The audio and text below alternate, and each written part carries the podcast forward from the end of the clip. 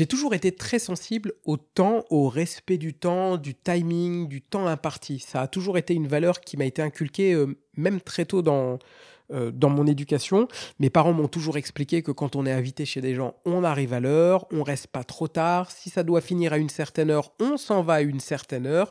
On s'impose pas. Enfin, ça, on m'a appris ça depuis euh, très tôt. Et c'est quelque chose même que j'ai intégré dans ma vie professionnelle. Quand on me demande de participer à des réunions, d'intervenir et qu'on me dit que j'ai 15 minutes, je fais 15 minutes, pas plus. Quand je fais des réunions moi-même, elles commencent à l'heure, elles finissent à l'heure. Et je considère que être professionnel, c'est aussi être ponctuel et respecter le temps imparti. Pourquoi? Parce que il n'y a rien de pire, je trouve, en tant que participant d'une réunion, que les gens qui monopolisent la parole, qui profitent d'avoir une occasion de parler pour euh, faire 30, 40 minutes de speech, ils s'écoutent parler. Résultat, ça fait que décaler la fin de la réunion. On a tous des trains à prendre, on a faim pour manger. Enfin, c'est pas bon comme euh, truc. Et moi, ça me convient pas. Et donc, je sais que dans ma vie personnelle, c'est une valeur très importante, le respect du temps.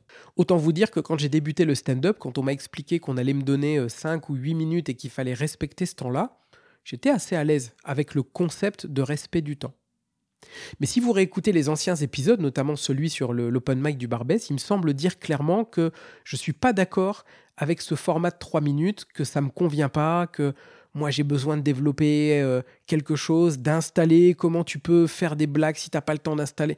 C'est de la grosse connerie tout ça. Avec un an et demi de recul, je peux vous dire que je racontais vraiment de la merde à l'époque. Et si je l'avais réalisé plus tôt, Dieu sait que je serais plus fort aujourd'hui j'aurai un meilleur niveau. Pourquoi? Parce que pendant tout ce temps où j'ai pensé que 3 minutes c'est trop court, c'est pas possible, ce format me convient pas, j'ai pas appris quelque chose de très important qui est que plus tu resserres au niveau du timing, plus ça t'oblige à ne garder que les blagues les plus marrantes, plus ça t'oblige donc à écrire des blagues, et donc plus ça t'oblige à être marrant. Et ça paraît euh, une lapalissade ce que je dis, vous, êtes en train d'écouter l'épisode, bah, bien évidemment. Sauf que si vous n'êtes jamais monté sur scène ou que vous êtes au tout début, on sait tous maintenant, on, est tous passés par là. Au début, les premières scènes, les premiers mois, voire les premières années, euh, on raconte des histoires. Et parfois, ces histoires, elles sont marrantes. Et puis un jour, on se met à écrire des blagues.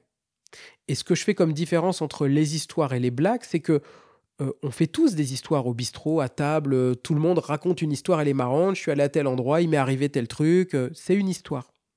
Et à un moment donné, on va y injecter du travail, de répétition, de technique, d'écriture, et ça va devenir une blague, ça va respecter ce qu'est la mécanique d'une blague, parce qu'il y a une mécanique de blague. Et si je m'étais astreint, plié presque physiquement à respecter cette notion de timing des trois minutes du Barbès ou d'ailleurs, j'aurais compris ça beaucoup plus vite. Arrête de raconter des histoires, écris des blagues, resserre ton set autour des blagues les plus marrantes, et tu verras que si les autres que tu vois sur scène au Barbès, ils te semblent marrants avec trois minutes, tu peux le faire aussi. Arrête de raconter de la merde à dire que oui, mais moi, c'est particulier, il faut que j'installe un truc, c'est pas vrai. C'est pas comme ça que j'aurais dû le faire. Avec le recul, si je m'étais astreint à ce travail de, de 3 minutes, je serais plus fort aujourd'hui. Et je m'en rends d'autant plus compte que je, je réfléchis plus trop à la question du timing maintenant. J'essaie euh, de passer plus rapidement de la notion des histoires aux blagues. Et maintenant, je sais que le temps sur lequel je suis calibré sans même y penser, c'est 8 minutes. Pourquoi? Parce qu'au c'est je joue 8 minutes. Donc ce format-là de 8 minutes, il est rentré en moi et que je teste des blagues, que je fasse du sur ou les deux, en général, je fais 8 minutes max 8.30. Mais c'est mon format maintenant, je suis là-dedans. J'ai plus besoin de me chronométrer, etc. C'est rentré. Pourquoi je vous parle de ça? Parce que je me rends compte aussi que je fais quasiment plus de plateau à Paris. Ça fait un moment que, que je suis plus allé à Paris, simplement parce que bah, j'ai suffisamment d'occasions de jouer en Alsace, en Lorraine, dans le Grand Est, un peu partout, y compris sur mes propres plateaux, que ça me mange tellement de temps que je ne m'accorde plus le temps d'aller euh, dans les open mic parisiens. Mais je me rends compte aussi que les open mic parisiens, ils ont une forme d'hygiène qui est qu'on va te donner 3 minutes, 5 minutes, 7 minutes, et faut les respecter, sinon on te flash et on met la musique et tu sors. A l'inverse, dans les plateaux dans lesquels je joue ici dans le Grand Est, on, on est euh, pas mal à avoir vécu ces open mic parisiens, à avoir souffert à un moment de ces formats contraints. Et je crois qu'on a fait l'extrême inverse, qui est finalement d'aller chercher des formats beaucoup, beaucoup plus longs, et qu'on a offert ces formats beaucoup plus longs à tout le monde. Et je m'explique. Aujourd'hui, dans le Grand Est, c'est relativement facile d'avoir des 7, 8, 10, 12 minutes pour jouer, y compris quand on fait sa première scène. Et je crois qu'à Paris, c'est un truc qui n'arrive jamais de faire 12 minutes la première fois, et en plus devant 60 ou 80 personnes. Or, dans la région dans laquelle j'habite, c'est assez euh, facile d'avoir 12 minutes devant 60 personnes. Et paradoxalement, je trouve ça totalement contre-productif. Parce que je me dis, et c'est comme ça qu'on vend, nous, les premières scènes au Comanxé. On explique au public que la personne qui va monter sur scène, c'est sa première. C'est pas important qu'elle vous fasse rigoler. Ce qui est important, c'est qu'elle s'amuse sur scène et qu'elle ait envie de le refaire. Et c'est cool si vous rigolez et soyez bienveillants et on met les gens en condition de bienveillance pour leur rappeler quand même que soyez pas des salauds, rigolez. Mais pour autant, le plus important dans une première scène, c'est de susciter l'envie de le refaire une deuxième fois pour ensuite avoir envie de le faire mille fois. Et quand on fait sa première scène devant 60 personnes sur 12 minutes, franchement, il y a des humoristes que j'ai vus euh, bien marcher sur ce format-là, mais je pense que 90% des humoristes, on n'a pas les armes sur les premières scènes pour être marrant sur 12 minutes, et donc ça crée, je crois, du bide, de la frustration du bide, et cette envie de j'ai plus envie de le refaire, c'est trop douloureux. Pourquoi je parle de ça? Parce qu'il y a quelques semaines, j'ai participé à un plateau où la question du temps, elle est, elle est revenue, euh, elle m'est revenue en pleine face. Et je crois qu'il faut aussi que je réfléchisse à mon rapport au temps en tant qu'organisateur de plateau et en tant qu'humoriste. Je m'explique. J'ai été convié à jouer sur un plateau il y a quelques semaines et l'organisateur du plateau nous a créé un groupe Instagram. Alors si vous l'avez euh, jamais fait encore, un jour vous allez vous retrouver dans un groupe Instagram avec des humoristes, un organisateur, et l'organisateur va dire salut tout le monde, on va jouer tel jour, il faut arriver à telle heure, on va jouer à telle heure. Parfois, il annonce l'ordre de passage, il nous demande des photos, des musiques, comment il faut que je vous présente, etc. Et il rappelle le temps qu'on va jouer. Et là, dans ce groupe-là, l'organisateur dit, vous allez jouer, on va jouer 10 minutes chacun maximum. La soirée arrive, on se présente sur place, le show débute avec 20-25 minutes de retard. Donc il y a des gens, il faut se rappeler que s'il commence à 20h, le show commence à 20h25. Mais il y a des gens qui sont arrivés à 19h45. Donc ça fait déjà pour certains 40 minutes qui sont sur place, assis à consommer, à attendre que le spectacle démarre. Trois humoristes passent, le MC remonte sur scène, il dit on va faire un entracte. L'entracte n'avait pas été annoncé. Ce qui veut dire qu'on rajoute 20 minutes à un écart déjà de 25 minutes qui est le retard avec lequel on a démarré.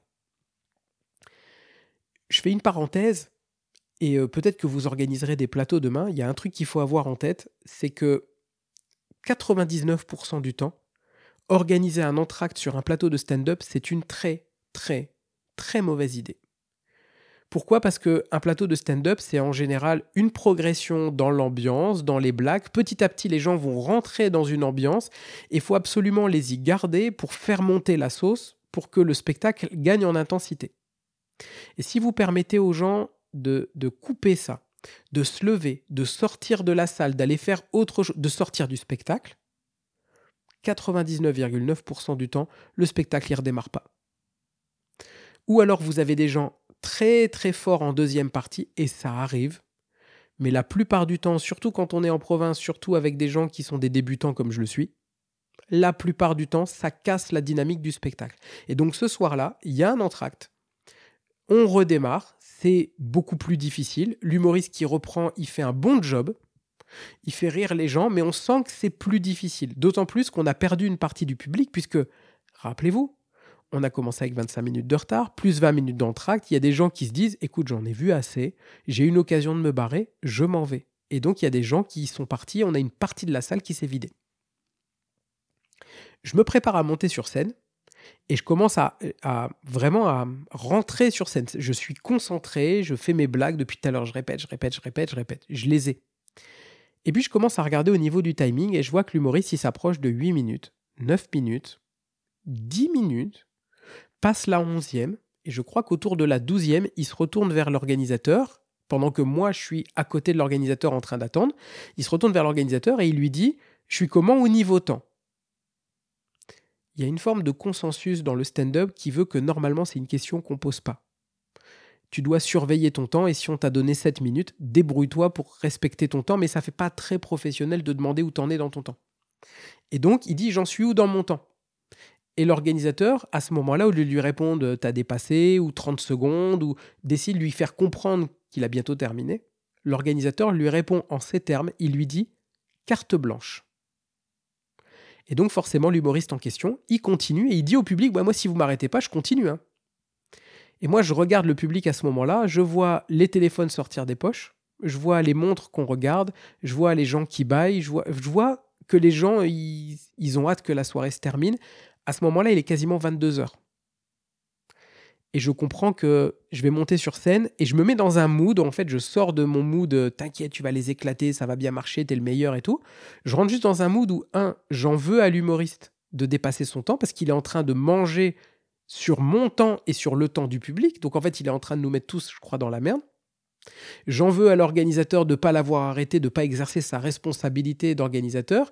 Et je m'en veux à moi de ne pas être capable de prendre du recul et de ne pas faire abstraction de tout ça. Et tout ça mis bout à bout, quand je monte sur scène, je marche pas. Je marche pas parce que ce soir-là, je teste des blagues, elles sont peut-être pas marrantes, mais je me rends pas compte à ce moment-là.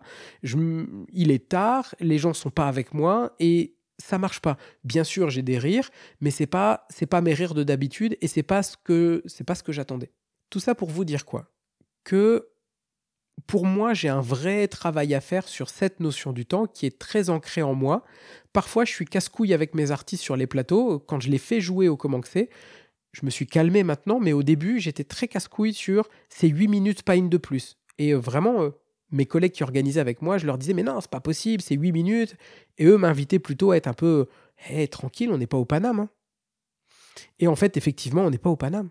On a un peu plus de temps et on peut avoir un peu de latitude. Il faut que j'arrive à trouver ce réglage entre il faut avoir un peu de latitude, il faut lâcher un peu de mou et on est en province, on est tranquille, on est à la maison tranquille. Il n'y a pas de pression, on n'est pas à Paris.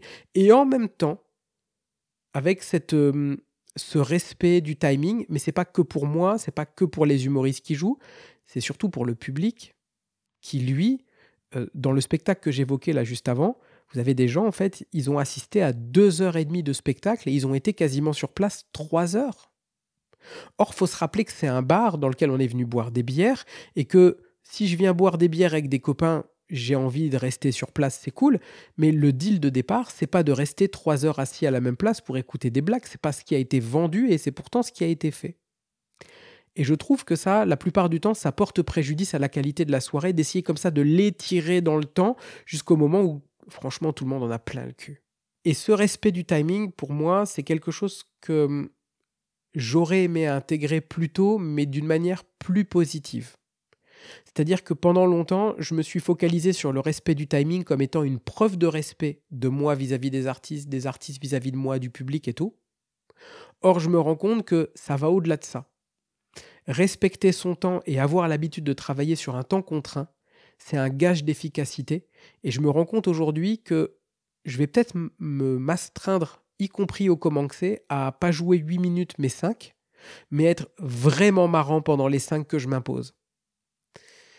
Et plus on fait durer, plus on laisse du temps, plus on laisse la possibilité de diluer comme ça le contenu qui est marrant dans un habillage de trucs qui, eux, ne le sont pas parce que j'ai 12 minutes. Et je me rappelle que l'organisateur de la soirée nous avait dit c'est 10 maximum. Et moi, j'ai joué 8,38. Et je pense que c'est bien aussi de, quand on dit 10 maximum, c'est de comprendre que c'est un maximum et que tu n'es pas obligé de faire 10. Et au début, quand on me donnait 7, 8, 10, en fait, je, me calibrais pour faire 7, 8, 10.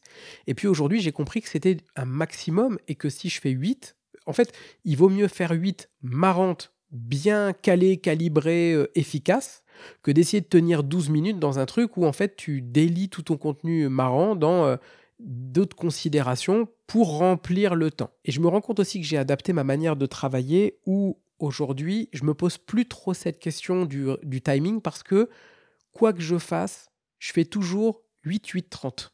J'ai pas besoin de le travailler. Euh, c'est comme ça. Maintenant, quand je monte sur scène, si je fais du test, du sur ou autre chose, je fais 8, 8, 30. Pourquoi? Parce que j'ai l'habitude de travailler avec deux outils à, ma disposition. Le premier, c'est que j'ai des fiches Bristol dans un petit classeur en plastique. Vous me verrez parfois, si on fait des scènes ensemble, vous me verrez avoir un petit classeur en plastique, comme ça, avec des fiches Bristol A5, sur lesquelles j'ai une section avec mes blagues, et j'ai une section avec des, des squelettes de sets que j'ai déjà fait à d'autres occasions. Et puis j'ai des feuilles blanches. Et sur ces feuilles blanches, je vais reporter toujours en haut le nom du plateau sur lequel je vais jouer ce soir-là, et je vais y mettre les segments de blagues que je vais faire. Donc par exemple, le dernier euh, set que j'ai fait, j'avais je testais des blagues sur l'alcool, puis j'avais des blagues plutôt sur euh, concernant euh, mon mariage, puis des blagues sur le fait que je suis DJ, puis des blagues sur mon père. Donc sur quatre segments, il y avait une partie de test et il y avait trois sur. Et je sais que peu importe la manière dont je vais les agencer, la partie de test que je vais faire, il y a toujours quatre blagues que je vais tester qui correspondent toujours à peu près au même timing, à quelques secondes près. Et quand j'écris mon squelette comme ça sur ma feuille, euh, j'ai toujours mes quatre segments qui, lorsque j'en enlève un pour mettre autre chose à la place, ça occupe toujours à peu près le même temps. C'est comme ça, c'est ma manière de travailler maintenant, et j'ai réussi à me créer une mécanique de travail où je respecte mon temps comme ça. Et puis le deuxième effet surtout, c'est que j'ai systématiquement mon téléphone posé sur un tabouret euh, ou quoi que ce soit sur scène qui va enregistrer mon passage, comme ça je peux me réécouter. Mais surtout le dictaphone de l'iPhone, il permet de voir le temps qui défile. Et donc tu sais toujours où t'en es. Et je partage ça avec vous, les humoristes les plus forts que j'ai vus sur scène, ils ont toujours leur téléphone en train d'enregistrer à côté d'eux. Alors je me garderais bien de lier les deux effets. Parfois, il y a des gens qui, que je trouve moi pas marrants et qui ont leur téléphone sur scène. Mais comme par hasard, les gens que je trouve forts, ils ont toujours leur téléphone. Pourquoi? Un, d'abord, ça, le, fait de s'enregistrer, ça témoigne d'une démarche d'amélioration continue. Je suis en train de m'enregistrer pour me réécouter, pour faire mieux la prochaine fois. Donc ça, ça crée des gens marrants. Et la deuxième chose, c'est surtout que c'est des gens qui veillent à respecter leur temps parce que ce sont des professionnels ou en voie de professionnalisation qui ont l'habitude de gérer le temps imparti. Et souvent, je vois des gens monter sur scène, ils n'ont pas leur téléphone, ils n'ont pas de notion du temps et ils se lancent dans un sketch. Et à moins, et ça arrive, à moins que les humoristes aient travaillé leur passage chez eux et que ce soit bien timé et que ça tienne dans le temps imparti, la plupart du temps, c'est des gens qui vont pas respecter leur timing, soit faire beaucoup plus court que le temps imparti, soit faire beaucoup plus long. Et je me dis, si j'avais compris ça en amont, respecter le timing, veiller à jouer le moins de temps possible pour être le plus drôle possible, pour resserrer autour de mes blagues, surveiller mon temps et calibrer mes blagues de manière à tenir le temps imparti, je pense que je serais beaucoup plus drôle aujourd'hui. C'est quelque chose que je voulais partager avec vous aujourd'hui. Il n'y a pas de jugement de valeur dans ce que je vais raconter. Tout le monde ne fait pas ça. Je ne m'attends pas à ce que tout le monde fasse ça, mais moi, je vais tester ça.